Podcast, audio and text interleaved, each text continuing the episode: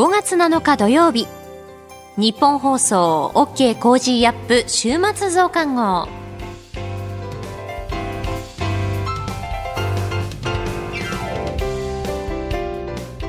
ニッポン放送アナウンサーの新行市佳です。OK Cozy up 週末増刊号。今週の放送でセレクトした聞きどころ今後のニュースの予定などを紹介していくプログラムです。番組の後半は Cozy up コメンテーターがゲストと対談するコーナー。今月はジャーナリストの長谷川幸洋さんと麗澤大学教授の川上和久さん登場です。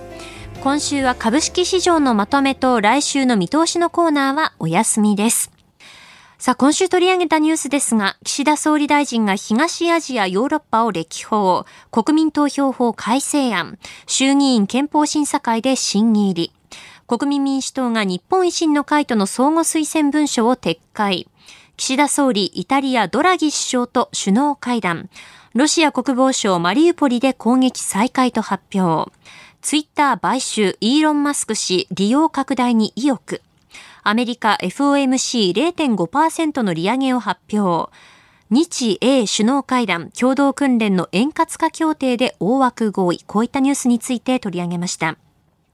今週の聞きどころですが、5月4日水曜日、ジャーナリストの佐々木俊直さんと取り上げた、朝日新聞阪神支局襲撃事件から35年というニュース。それでは今週のプレイバック。朝日新聞阪神支局襲撃事件から35年昭和62年1987年に兵庫県西宮市の朝日新聞阪神支局に散弾銃を持った男が押し入り記者2人が殺傷された事件から昨日で35年となりました支局には朝から知人や地元の人が訪れ亡くなった記者を追悼しております亡くなったのは小尻智弘記者当時29歳、別の記者一人も重傷を負ったという事件でありました。そうですね。この赤報隊、謎の事件で、このね、はい、阪神支局襲撃はすごい有名なんですけど、実はね、これだけじゃなくていっぱい当時事件を起こしてるんですよね。朝日新聞の東京本社の銃撃だったりとか、はい、あと名古屋の社員寮銃撃とかですね、静岡支局に爆弾を置いてて、まあ爆破しなかったんだけど、爆弾未遂事件とかいっぱいあって、この87年、88年、89年ぐらいですか、はい、すごいいっぱい事件を起こしてる。で僕この時はまだね新聞記者になってなかったんだけど、まあ、入社したのは1988年ってこの阪神局の翌年なんですけれどこの時代ってねなんかね過激な事件多かったなって80年代90年代。例えば8485年ぐらいってほらグリコ森永事件があり、はい、でこの阪神支局朝日新聞の襲撃事件の翌年翌々年ぐらいには宮崎勤事件があってですね、で、90年代に入ると、まあ、オウム真理教事件がありっていうね、はいえー、もうなんか、騒然とした時代だったと。ね、しかもやたらとね、犯行声明をみんなが出していた。でも阪神支局襲撃もね、犯行声明みたいな赤報隊出してますし、えー、その前後にね。で、グリコ森永有名ですよね。そうですね。ね、お前らアホやみたいなね、関西弁で。で、宮崎勤もほら、犯行声明出したりとか、あと、90年代だと97年かな、あの、榊原事件っていう、ね、はい、神戸の児童連続殺傷事件、あれも、ね、少年が、まあ、逮捕されましたけど、うん、犯行声明で、はい、透明な存在である僕を、みたいなことを書いててね。なんだろう、この劇場型犯罪っていうのはね、すごい言われる時代だったかなっていう。で、今のね、僕はその当時ずっと事件記者やってて、こういう劇場型犯罪ばっかり取材してたので、なんかね、あれ、あの頃と今をね、こう並べてみるとすごい不思議なのは、やっぱり2000年代の事件ってね、こういう劇場型犯罪がすごく影を潜めて、めちゃくちゃこう、なんていうのかな、貧困とかね、はい、格差に紐づいた、それこそ、えー、ほら、秋葉原のね、はい、連続殺傷から始まる、うんいろんなこう、なんだろう、個人テロみたいな事件がいっぱいあって、もう完全に格差とか、ね、貧困から出てくる犯罪じゃないですか。ん。なんかその時代の変化っていうのはね、すごい僕は不思議だなっていうか、なんかある意味やっぱ90年代、80年代ってまだバブルの時代で、はい。まあ日本は豊かだったんですよね。覚えてるのが90年頃にね、その、豊島区かなんかで、うん、えー、高齢の姉妹がですね、女性2人が飢餓で亡くなるっていう事件があって、その時にね、こんなにバブルで豊かなね、日本でまさか飢餓で死ぬ人がいるなんて言ってすごい衝撃を与えたんだけど、今そんな事件いっぱい起きてるじゃないですか、あちこちでね。あれほどまでにやっぱりあの頃豊かだったんですよ。でその豊かな時代だからこそ犯罪っていうのもそういう派手なね、はい、劇場型犯罪だったのかなっていう。で逆に言うと今ってもう本当に貧困や格差が進んでるから、逆に犯罪ってものがね、もうそれに引きずられて、そんな派手な事件はなくなりですね、もう身も身も蓋もないようなね、もう聞いてもやらせなくなるような事件ばっかり起きてるっていうね、貧困原因にしたね。なんかその時代の変化っていうのは、なんとも言えないなっていうふうにね、思うんですよね。で、確かにあの劇場型犯罪が多発したあの頃っていうのは、うん、じゃあその社会的な背景は何なんだろうとかってものすごくこう掘り下げがあったんですが、今、例えばその貧困をこう、ベースにしたような、まあ、市場氷河期だとかっていう、そういうことに対してのなんか社会全体が掘り下げるっていうのがないままこう消費されていくようなところがそうなんですよね。まあ、ある意味ね、分析しようがないっていうね、身も蓋もなさすぎるっていうところはあるのかもしれないんだけど、まあ僕なんか社会部記者やってた頃、その80年代、90年代ですけど、あの頃っていうのはね、やっぱり事件が起きたこと、その事件を分析することから社会を逆照射してですね、この今の社会の歪みって何なんだろうっていうのをこう考えるっていうのは結構多く行われてたんですよね。うん、あの、あの、その時にね、えー、かつの劇場型の犯罪から、うん、えー、今はまあデフレ不況であったりとか、そういうところが原因なんじゃないかそうですね。ロスジェネとかね、就職氷河期世代って言われてる人たち、えー、今もう50歳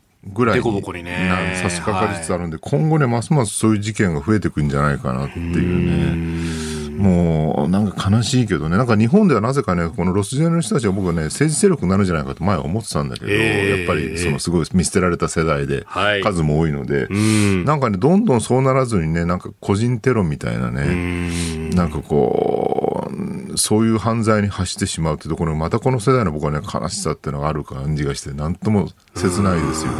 そうなんですよね。で、一方でこの世代成功したこう、ある程度成功した人たちっていうのが、ある意味、こう、上の世代と過剰適応してるようなところがあるのかなっていう、ね、そうそう、自己責任とかね、要するに自分がなんとかこの氷河期世代なんかでも俺だけは成功したんだっていうのがね、過剰にこう自信になってしまって、でもそれは本当は成功したのはね、もちろん実力もあるかもしれないけど、偶然だったり、運だったり、いろんな、ね、外部環境もあったはずなんだけど、そこをすっ飛ばして、はい、もう成功した俺以外は全員ダメなやつっていうふうにね、思ってしまってるっていうね、うん。なんかこの分断大きいですよね。ねで、まあそういうこう人たちはどちらかというと今のこの成功のポジションを維持したいと、まあ当然そう思うわけで、そうすると現状維持バイアスの方にね。そうなんですよね。だから、それこそ岸田さんに対するね、こう新しい資本主義とか言い出してる方で、過剰にこう反対してるっていうのもやっぱあの世代の成功者の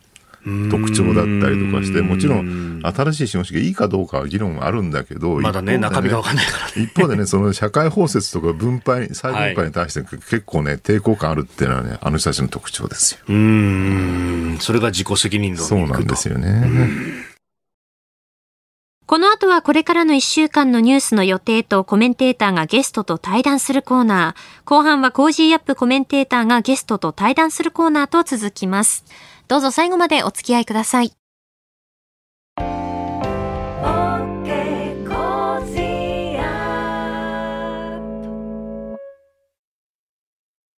自分よし、相手よし、第三者よし。この三方よしの考え方は、より良い人生を築くための重要な指針です。モラロジー道徳教育財団は、ビジネスリーダーのための経営誌、月間三方よし経営を発刊。人づくり SDGs に取り組む企業の皆さんにおすすめの一冊です。お問い合わせいただいた方全員に月間三方よし経営の見本誌、さらに小冊子心に残る話ベストセレクションを漏れなくプレゼントしています。詳しくは日本放送のホームページ内のバナーをクリック。創立96年、道徳で人と社会を幸せに。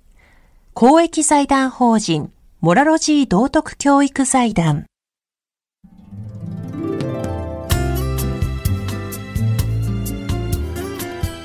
OK Cozy up 週末増刊号。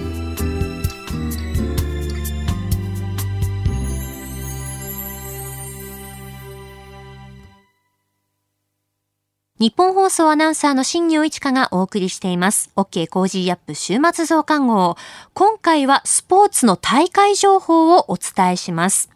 ご紹介しますのは、来週5月14日土曜日、15日日曜日に開催される2022ワールドトライアスロンパラトライアスロンシリーズ横浜大会、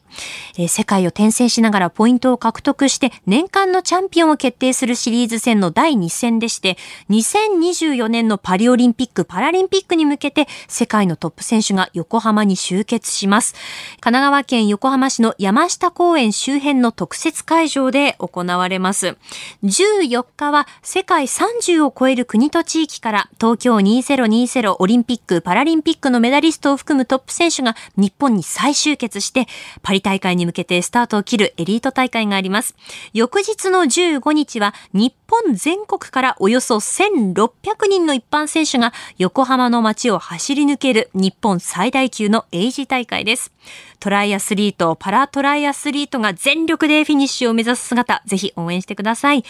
会場、沿道で応援するときの注意事項なんですけれども、基本的な感染症対策、マスクの着用、3密の回避の徹底と、選手とのハイタッチや握手などの自粛、声を出しての応援は控えるようにと呼びかけが行われております。えー、こういったところをですね、守りながら楽しく応援したいですよね。えー、5月14日のスタートなんですが、6時50分、朝朝6時50分からエリートパラトライアスロン、10時16分からエリート女子、1時6分からエリート男子。5月15日は7時15分からエイジパラトライアスロン。8時からエイジグループスタンダード男子。10時15分からエイジグループスタンダード女子。10時20分からはリレー。11時10分からエイジグループスプリント女子。11時12分からエイジグループスプリント男子の予定になっております。このえー、横浜大会私大好きでよくあの取材にも行っているんですが、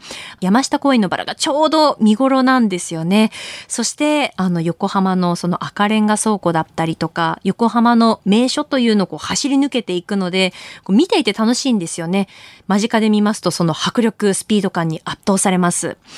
で、トライアスロンですけれども、スイム、バイク、ランとこう3つの種目、まあ、競技を行う、まあ、本当に鉄人の競技ですよね。で、パラトライアスロンの場合なんですが、まあ、大きく分けると3つ部門がありますね。えっ、ー、と、視覚障害のクラス、シッティング、座るクラスですね、とスタンディング、立位のクラスとありまして、まあ、障害の程度によって細かくクラス分けというのもあったりします。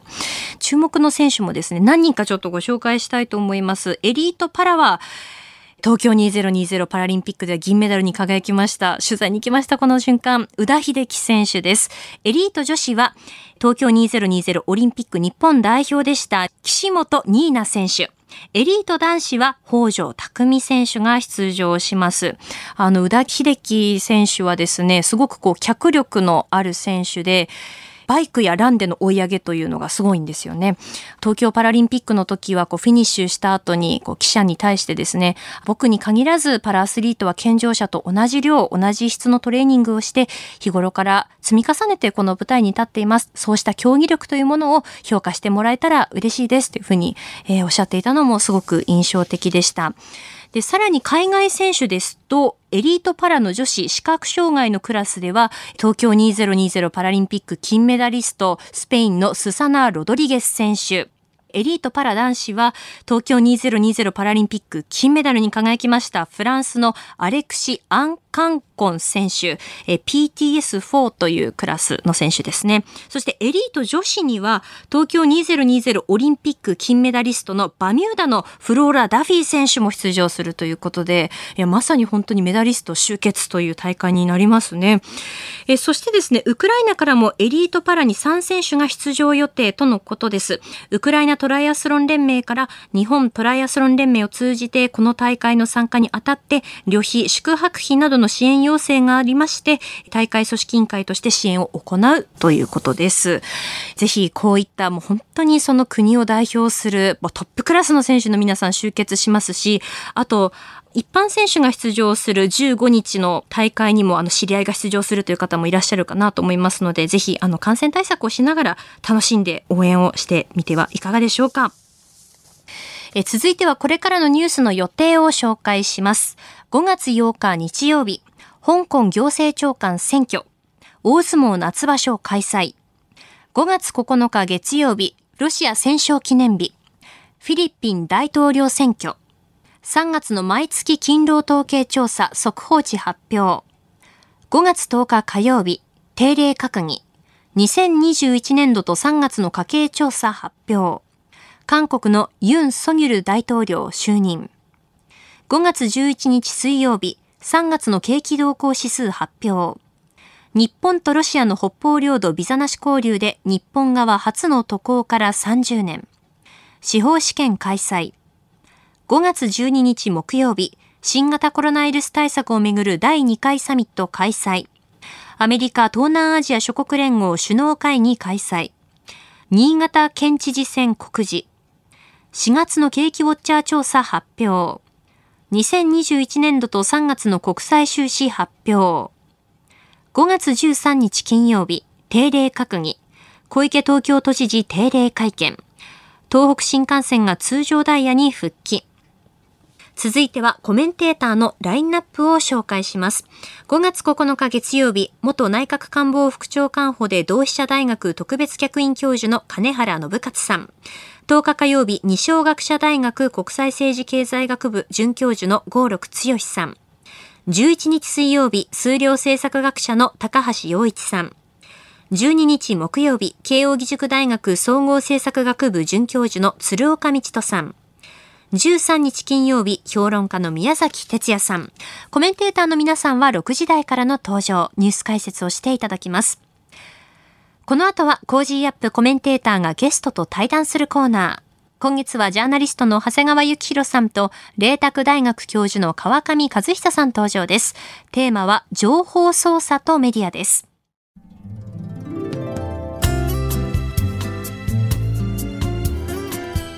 OK Cozy up 週末増刊号。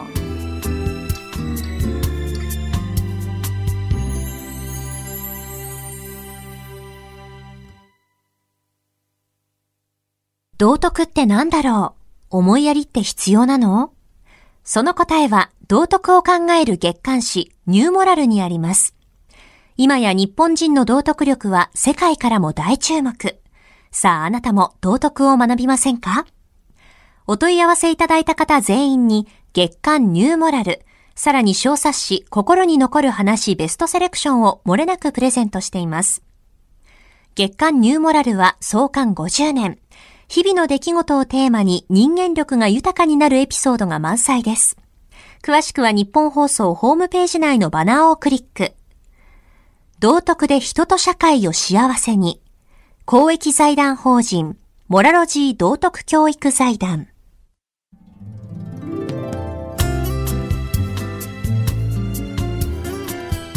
OK Cozy up 週末増刊号。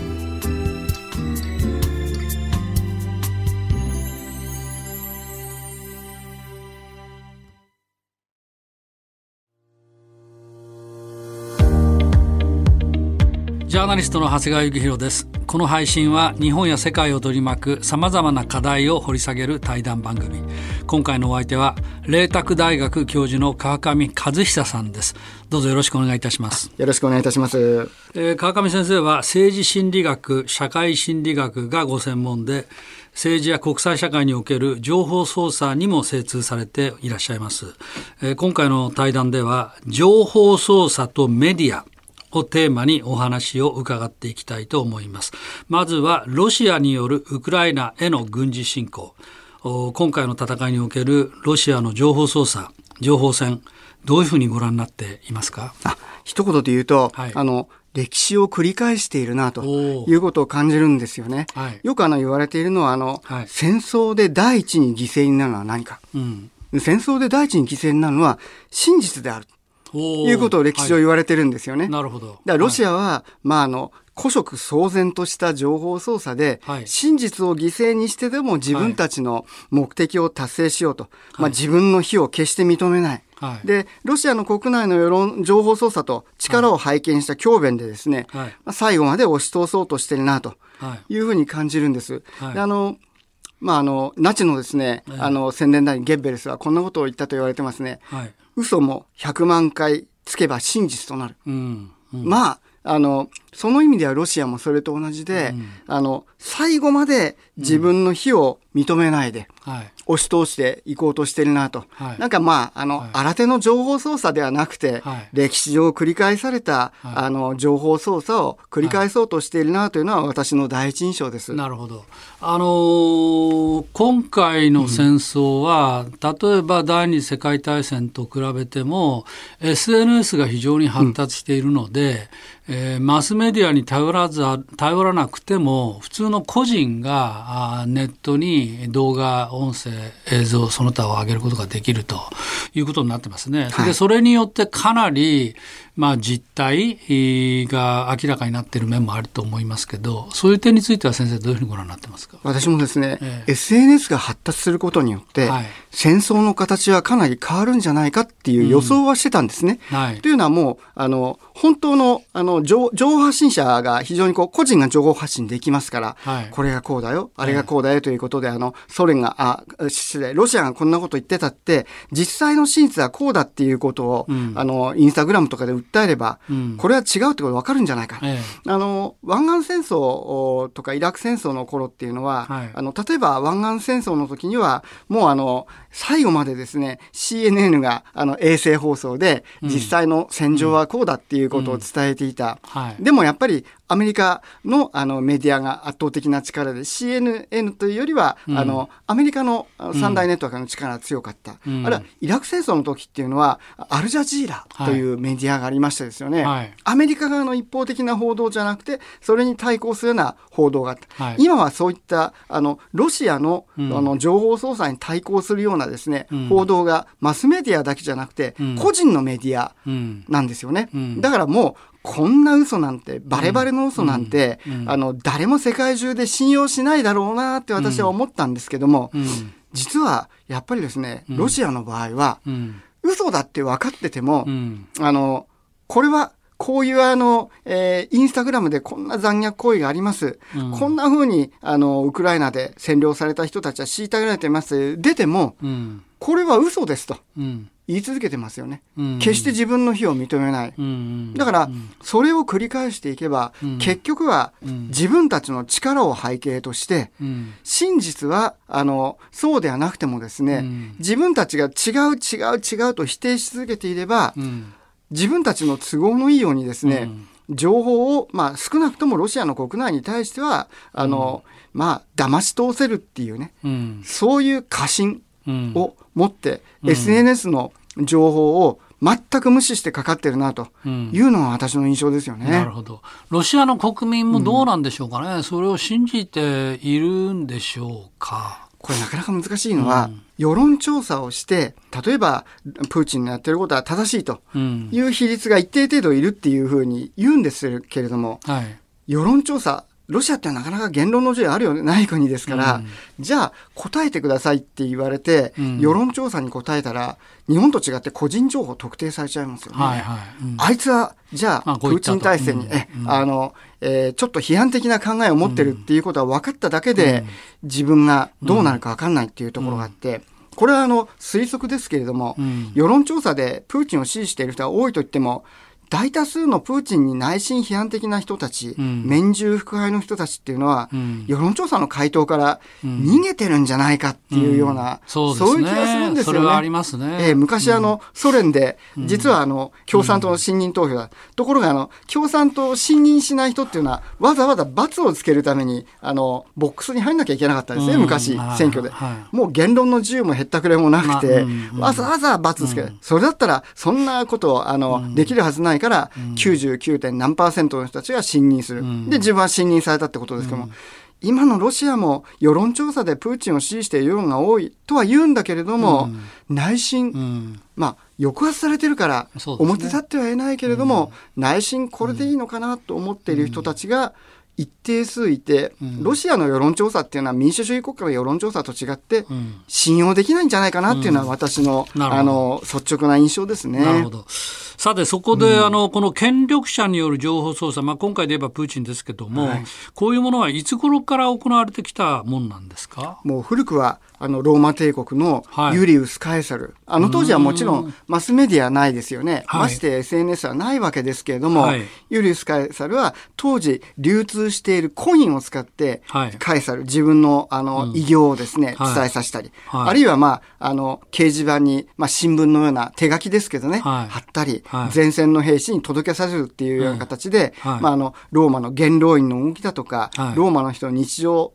生活とも伝える。あるいはあの、パレードですよね、えー、凱旋門作ったり、うんうん、凱旋パレードをやって、うん、そしてもうガリアのですね親玉をそこへひっつれてきて、うん、まあ処刑をするみたいなショーをやることによって、うん、まあユリウス・カエサルっていうのは軍司令官として素晴らしいっていうのは印象を伝える、当時あるメディアまあ、コインもそうだし、凱旋門もそうだし、パレードもそうだけど、そういうものを利用して、自分の力というものを、え見せつけようと。した、その天才はやっぱりユリウス・カエサルだと思うんですだから、まあ、ユリウス・カエサルが、そういったメディアを使った情報操作の、ある意味元祖だと思うし、ユリウス・カエサルは、まあ、その意味では、新聞の父というふうに言われてるんですけどね。はいはい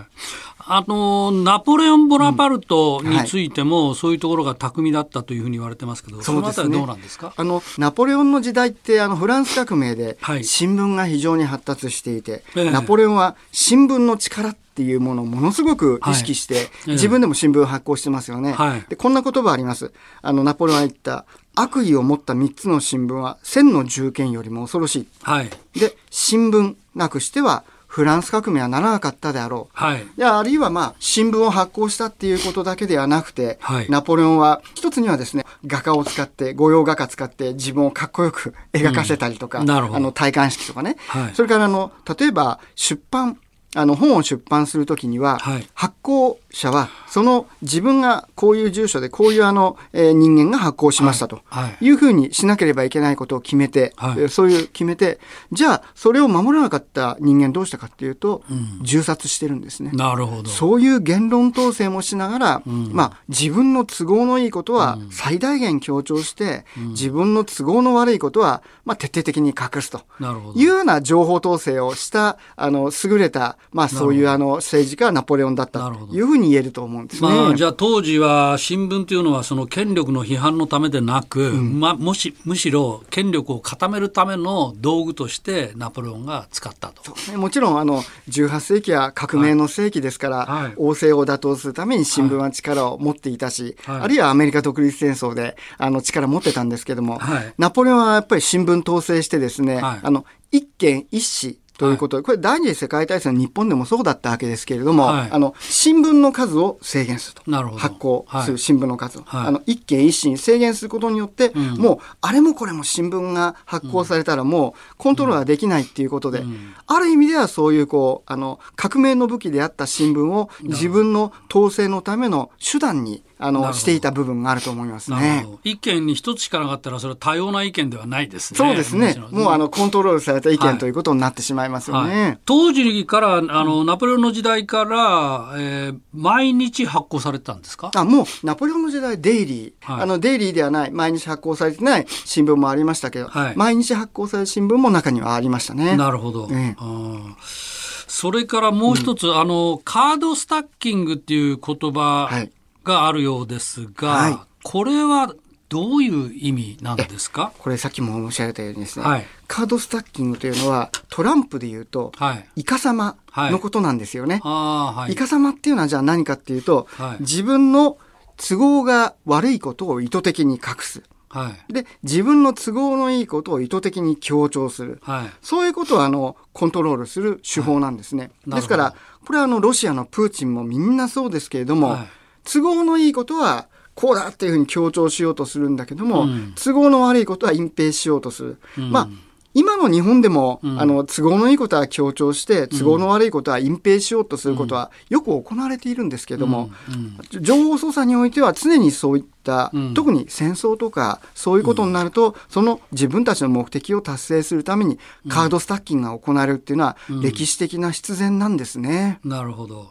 あの今回はもうまさにその典型で、うん、プーチンは例えば虐殺の事実なんかについては、はい、まあ、あれはウクライナが自ら自作自演だとか言って、はい、もう全然認めないですね。そうですね、えー、まあ、あれはカードスタッキングの一番もう典型的にひどすぎる例。そうですよね、えー、ロシアってそういう体質があって、はい、旧ソ連の時でもカチンの森事件、ポーランドの将校大虐殺されたんだけれども、あのこれはナチスドイツのあの仕業であると。いうふうにあの、まあ、最初はあの、証言者っていうのがいて、でその証言者がソ連軍の仕業だと言ったんですけれども、そいつを引っ張り出してきてこれは実はあのナチの仕業でしたってことを言わせて、そういうプロパガンダ、宣伝映画まで作ったんですね。だけれども、結局1989年ですね、あのペレストロイカ進んで情報公開されたやっぱりソ連の仕業だったっていうことが、もう戦後何年も経ってやっとわかる。だからロシア旧ソ連のある程度背負っている宿命というのは、本当にカードスタッキングで、あくまでですね、ある意味で共産主義のためだっていう大義があるのかもしれないですけども、そういう大義のために事実を覆い隠して自分たちの言いたいことをですね、自分たちの都合のいいことを押し通そうとする、そういう体質の国なんだっていうことを、やっぱり我々は覚悟して、まあ、北方領土の問題もそうですけどね。うんね、あの都合のいいことばっかり言って結局は、うん、あの日本の言うことに耳を傾けないわけですから、うん、そういう国なんだっていうことを覚悟して立ち向かっていかなければいけない部分があるような気がしますね。そうね。まあ、そうだとすると、まあ、表面に流れている情報に目を奪われるのではなくその背後にある本当の真意相手の思惑みたいなものを見極めていく力こういうものがやっぱり必要になってきますね。あある意味での批判的なリテラシー、うん、特にああいう民主主義国家ではなくて、うん、あの自分たちの目的の達成のために嘘も平気で押し通そうするような、ね、うん、そういう国に対しては、特にそういう私たちのですね、情報を読み解くリテラシーが必要になるんではないか、そういうふうに強く思いますね。なるほど。よくわかりました。今日は川上先生にメディアと情報操作についてお話をお伺いしました。どうもありがとうございました。ありがとうございましたあなたと一緒に作るニュース番組、ニッポン放送飯田浩司の OK Cozy up。平日月曜日から金曜日朝6時から8時までの生放送でお送りしています。ぜひ FM 放送、AM 放送はもちろん、 radiko や radiko のタイムフリーでもお楽しみください。 Cozy up 週末増刊号。ここまでのお相手は、新行市佳でした。